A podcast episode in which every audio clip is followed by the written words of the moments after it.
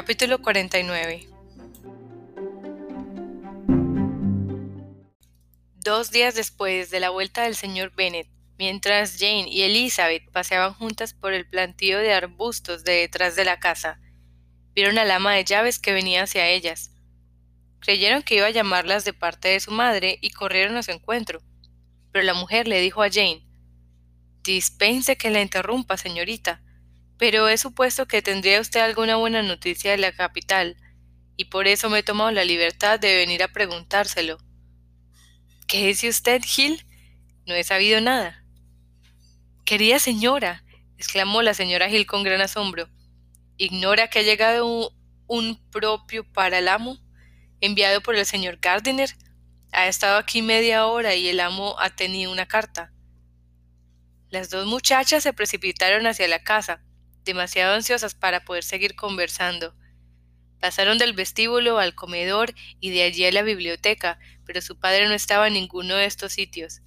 Iban a ver si estaba arriba con su madre, cuando se encontraron con el mayordomo que les dijo Si buscan ustedes a mi amo, señoritas, lo encontrarán paseando por el sotillo. Jane y Elizabeth volvieron a atravesar el vestíbulo y cruzando el césped, corrieron detrás de su padre, que se encaminaba hacia un bosquecillo de al lado de la cerca. Jane que no era tan ligera ni tenía la costumbre de correr de Elizabeth, se quedó hacia atrás, mientras su hermana llegaba jadeante hacia su padre y exclamó ¿Qué noticias hay, papá? ¿Qué noticias hay? ¿Has sabido algo de mi tío? Sí, me ha mandado una carta por un propio. ¿Y qué nuevas trae? ¿Buenas o malas? ¿Qué se puede esperar de bueno? dijo el padre, sacando la carta del bolsillo. Tomad, leed si queréis. Elizabeth cogió la carta con impaciencia. Jane llegaba entonces. Léela en voz alta, pidió el señor Bennet, porque todavía no sé de qué trata. Great Church Street, lunes 2 de agosto.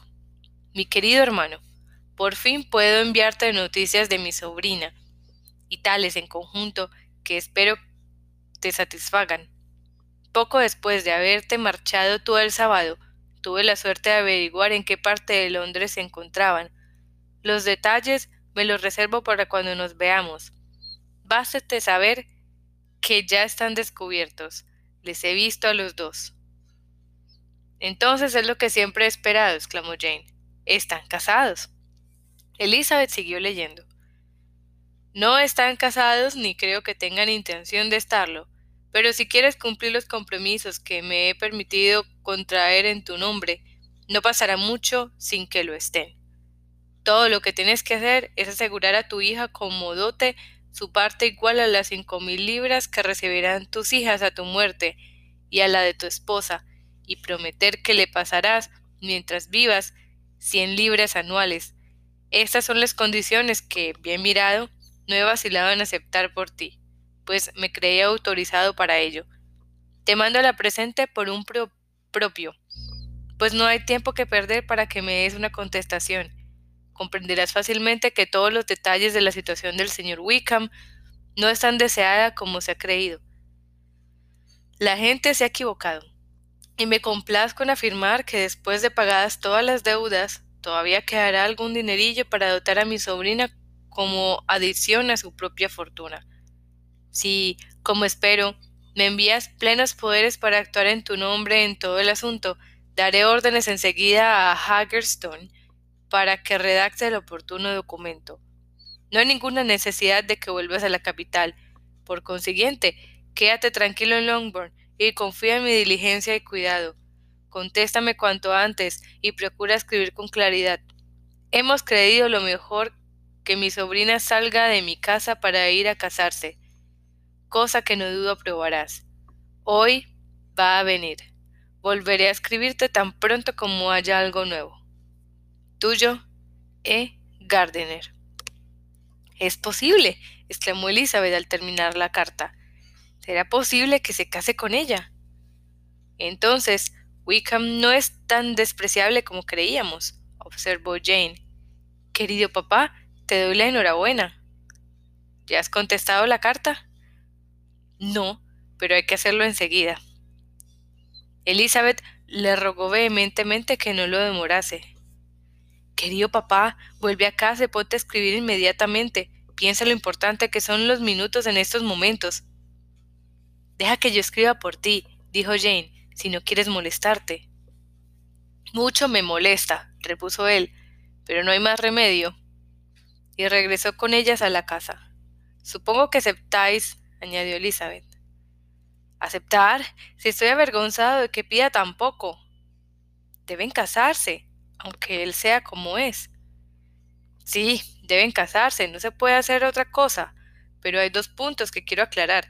Primero, ¿cuánto dinero ha adelantado tu tío para resolver esto? Y segundo, ¿cómo voy a pagárselo? ¿Dinero? ¿Mi tío? preguntó Jane. ¿Qué quieres decir? Digo que no hay hombre su sano juicio que se case con Lidia por tan leve tentación como son cien libras anuales durante mi vida y cincuenta cuando yo me muera. Es muy cierto, dijo Elizabeth. No se me había ocurrido. Pagadas sus deudas y que todavía quede algo. Eso debe ser obra de mi tío. Qué hombre tan bueno y generoso. Temo que esté pasando apuros, pues con una pequeña cantidad no se hace todo eso. No, dijo el señor Bennet. Wickham es un loco si acepta a Lidia por menos de diez mil libras. Sentiría juzgarle tan mal cuando vamos a empezar a ser parientes. ¿Diez mil libras? No lo quiera Dios. ¿Cuándo podríamos pagar la mitad de esa suma? El señor Bennet no contestó, y ensimismados todos en sus pensamientos, continuaron en silencio hasta llegar a la casa. El padre se metió en la biblioteca para escribir y las muchachas se fueron al comedor. ¿Se irán a casar de veras? exclamó Elizabeth en cuanto estuvieron solas. Qué raro. Y habremos de dar gracias aún, a pesar de las pocas probabilidades de felicidad de ese matrimonio y de la perfidia de Wickham, todavía tendremos que alegrarnos. Oh, Lidia. Me consolo pensando, replicó Jane, que seguramente no se casaría con Lidia si no la quisiera. Aunque nuestro bondadoso tío haya hecho algo por salvarlo, no puedo creer que haya adelantado diez mil libras ni nada parecido. Tiene hijos y puede tener más. No alcanzaría a ahorrar ni la mitad de esa suma. Si pudiéramos averiguar a cuánto ascienden las deudas de Wickham, dijo Elizabeth, y cuál es la dote que el tío Gardiner da a nuestra hermana, sabríamos exactamente lo que ha hecho por ellos, pues Wickham no tiene ni medio chelín. Jamás podremos pagar la bondad del tío. El llevarla a su casa y ponerla bajo su dirección y amparo personal es un sacrificio que nunca podremos agradecer bastante. Ahora debe estar con ellos. Sin tanta bondad no le hace sentirse miserable, nunca merecerá ser feliz. Qué vergüenza para ella encontrarse cara a cara con nuestra tía. Unos y otros hemos de procurar olvidar lo sucedido, dijo Jane. Espero que todavía sean dichosos. A mi modo de ver, el hecho de que Wickham haya accedido a casarse es prueba de que ha estado por el buen camino. Su mutuo afecto les hará sentar la cabeza y confío que les volverá tan razonables que con el tiempo nos harán olvidar su pasada imprudencia. Se han portado de tal forma, replicó Elizabeth, que ni tú ni yo ni nadie podrá olvidarla nunca. Es inútil hablar de eso. Se les ocurrió entonces a las muchachas que su madre ignoraba por completo todo aquello. Fueron a la biblioteca le preguntaron a su padre si quería que se lo dijeran. El señor Bennet estaba escribiendo sin levantar la cabeza y contestó fríamente Como gustéis. ¿Podemos enseñarle la carta del tío Gardiner? Enseñadle lo que queráis y largaos.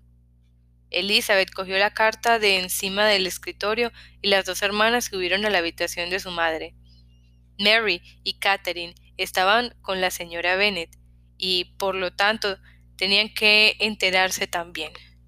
Después de una ligera preparación para las buenas nuevas, se leyó la carta en voz alta. La señora Bennet apenas pudo contenerse y en cuanto Jane llegó a las esperanzas del señor Gardiner de que Lidia estaría pronto casada, estalló su gozo, y todas las frases siguientes lo aumentaron. El júbilo le producía ahora una exaltación que la angustia y el pesar no le habían ocasionado. Lo principal era que su hija se casase. Al temor de que no fuera feliz, no le preocupó lo más mínimo, no la humilló el pensar en su mal proceder. Mi querida, mi adorada Lidia, exclamó, es estupendo. Se casará. La volveré a ver. Casada a los dieciséis años. Oh, qué bueno y cariñoso eres, hermano mío. Ya sabía yo que había de ser así, que todo se arreglaría. Qué ganas tengo de verla y también al querido Wickham. Pero, ¿y los vestidos? ¿Y el traje de novia? Voy a escribirle ahora mismo a mi cuñada para eso. Lizzie, querida mía, corre a ver a tu padre y pregúntale cuánto va a darle. Espera, espera. Iré yo misma. Toca la campanilla, Catherine, para que venga Gil. Me vestiré en un momento. Mi querida, mi Lidia de mi alma. Qué contentas nos pondremos las dos al vernos. La hermana mayor trató de moderar un poco la violencia de su exaltación y de hacer pensar a su madre en las obligaciones que el comportamiento del señor Gardiner les imponía a todos. Pues hemos de atribuir este feliz desenlace, añadió, a su generosidad. Estamos convencidos de que ha socorrido a Wickham con su dinero. Bueno, exclamó la madre, es muy natural. ¿Quién lo habría de hacer más que su tío? Si no hubiese tenido hijos, habríamos heredado su fortuna, ya lo sabéis. Y esta es la primera vez que hace algo por nosotros, aparte de unos pocos regalos. ¡Qué feliz soy! Dentro de poco tendré una hija casada, la señora Wickham. ¡Qué bien suena! Y cumplió solo 16 años el pasado junio. Querida Jane, estoy tan emocionada que no podré escribir. Casi que yo dictaré y tú escribirás por mí. Después determinaremos con tu padre lo relativo al dinero, pero las otras cosas hay que arreglarlas ahora mismo. Se disponía a tratar de todos los particulares sobre sedas, muselinas y batistas, y al instante habría dictado algunas órdenes, si Jane no la hubiese convencido, aunque con cierta dificultad, de que primero debía consultar con su marido. Le hizo comprender que un día de retraso no tendría la menor importancia, y la señora Bennet estaba muy feliz para ser obstinada como siempre. Además, ya se le habían ocurrido otros planes, Iré a Meryton en cuanto me vista, a comunicar tan excelentes noticias a mi hermana Phillips, y al regreso podré visitar a Lady Lucas y a la señora Long. Catherine, baja corriendo y pide el coche. Estoy segura de que me sentará muy bien tomar el aire. Niñas, ¿queréis algo para Meryton? Oh, aquí viene Gil. Querida Gil, se ha enterado ya de las buenas noticias. La señorita Lidia va a casarse. Para que brinden por su boda, se beberán ustedes un ponche. La señora Hill manifestó su satisfacción y les dio sus parabienes a todas. Elizabeth, mareada ante tanta locura, se refugió en su cuarto para dar libre curso a sus pensamientos. La situación de la pobre Lidia había de ser, aun poniéndose en lo mejor, bastante mala. Pero no era eso lo peor. Tenía que estar aún agradecida, pues aunque mirando el porvenir su hermana no podía esperar ninguna felicidad razonable ni ninguna prosperidad en el mundo, mirando hacia atrás, a lo que solo dos horas antes Elizabeth había temido tanto, no se podía negar que todavía había tenido suerte.